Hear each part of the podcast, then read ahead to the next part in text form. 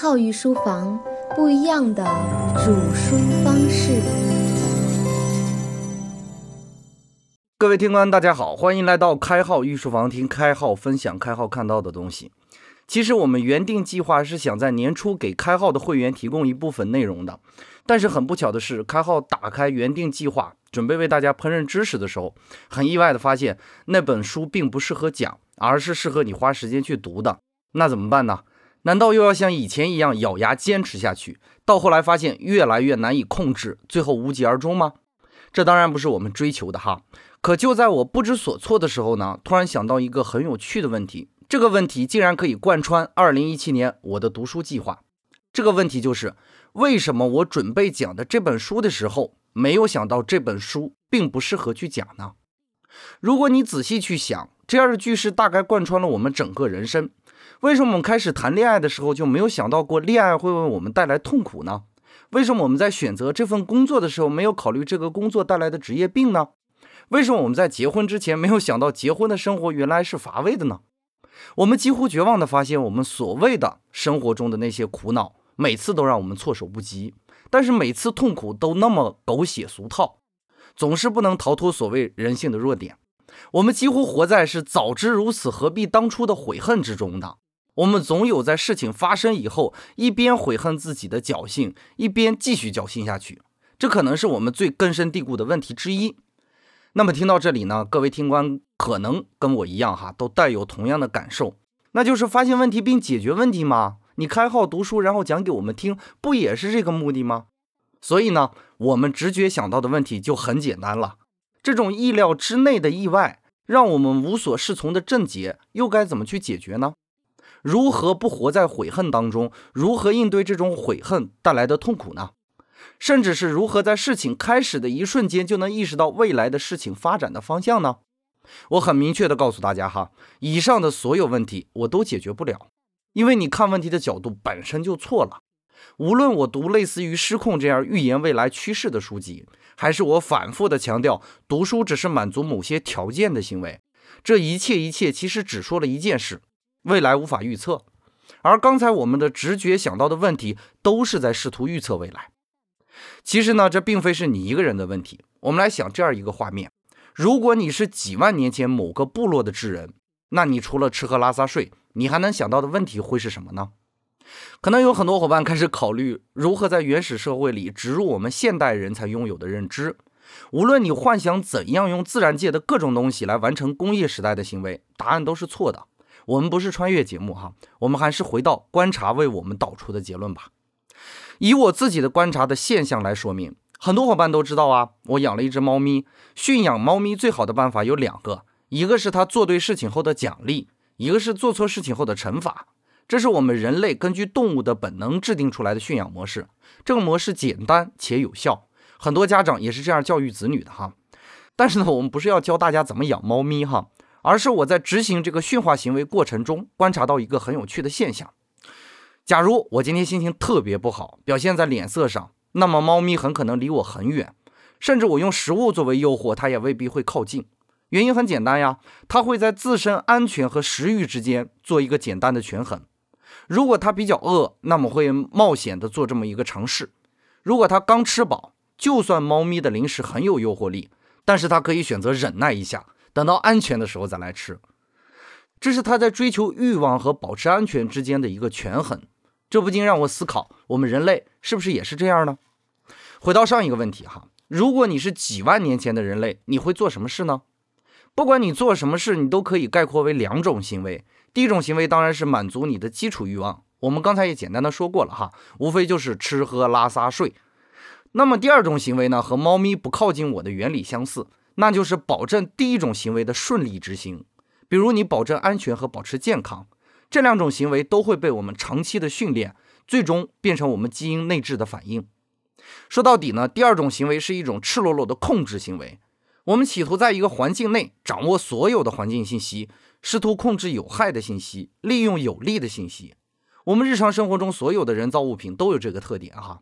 简而言之，无论我们生活在几万年前，还是生活在现在。我们都发现一个很有趣的现象，那就是我们在试图的控制除了我以外的东西，包括我们今天谈的第一个话题如何解决侥幸的问题，我们的第一直觉就是如何消灭侥幸。说到现在呢，我想大家都发现我们生活之中那些意料之内的意外到底从哪儿来的了？没错，生活中几乎所有的问题都是因为我们控制的本能和不确定存在所产生的矛盾。这种推论、这种感知，就是我们理解风险的开始。这也是我二零一七年为大家带来的主书主题。二零一七年，我们就着重风险认知，为大家打造一系列主书的内容。好，我们回到上一个问题。既然我们推论出我们生活的问题基本都是我们企图控制世界和世界本来就是不确定之间的不可调和的矛盾，那开号你讲风险的价值又在哪里呢？让我们来举一个例子哈。如果你让我跟你讲创业有多好，时间是一个小时的话，那我基本可以保证这一个小时都是各种各样你想听到的励志的故事，如何创业成功，如何走上人生巅峰这样的故事。那么导致的结果会是怎样呢？结果无非有三种嘛。第一种就是你听了我的话，脑门一热的辞职去创业；第二种是你根本没有在意我说的是什么，该吃吃，该睡睡无所谓，甚至会漫无目的的叫好或者谩骂。第三种就比较有意思了，这种人思考我说的内容，剔除掉我所谓的糟粕。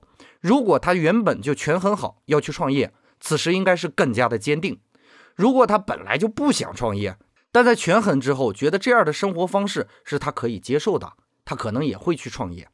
当然，他还可能因为条件不足等因素暂缓创业的计划，他的可能性实在太多了哈，我无法一一去列举。那么现在你可能会问。第三种人为什么会产生这么多种可能性呢？较之前两种人丰富了很多呢？答案其实很简单嘛，因为他在思考，他有丰富的认知经验，所以他的生活的可能性较多，他可能选择的机会也比较多。这就是风险认知学习的最终结果，你会有更多的思考的角度和可能，这本身也是一种进步哈。其实呢，无论我说什么事情，人群大势都是这样的。如果简化一下条件，把听到的信息、感知到世界存在的人，把他们的行为简化为有作为、不作为两种，把他们的思想简化为思考和不思考两种，那么人群的行为就会很简单的表达出来，无非就是四种嘛：有作为的思考者，有作为的不思考者，无作为的思考者，无作为的不思考者。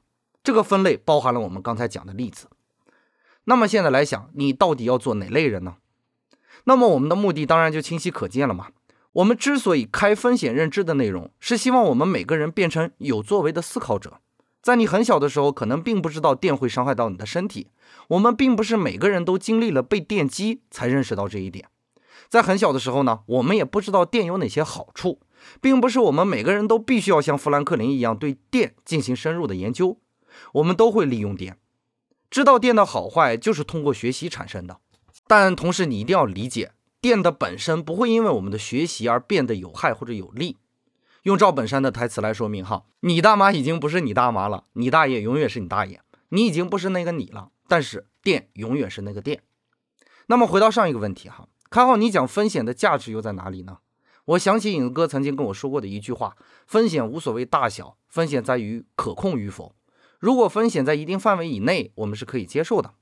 这个看法呢，让我萌生了认知风险的渴望。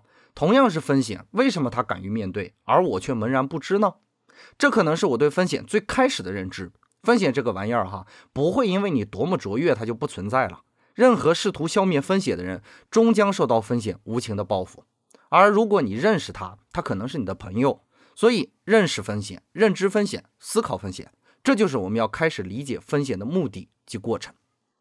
当然了，这是好的一面。同样，我们要知道认知风险的风险，那就是。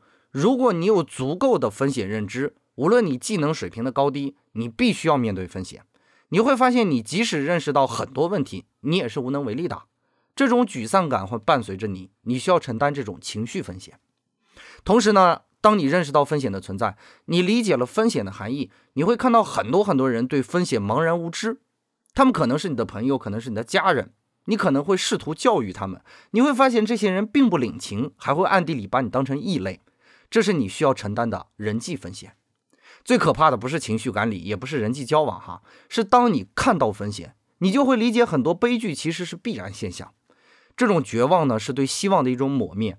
你再也无法用纯洁的侥幸去安慰自己，你再也无法像一个勇者一样去冒险，你再也不会满身伤痕的去体验搏杀为你带来的快乐，你会追求安全，变成一个保守的人，这是你需要承担的人格上的风险。如果以上的内容你都认同并且愿意承受的话，那么欢迎你听我们下节的人生必修课风险。对了，关于风险认知，有一句话要送给你：君子不立危墙之下。希望你喜欢。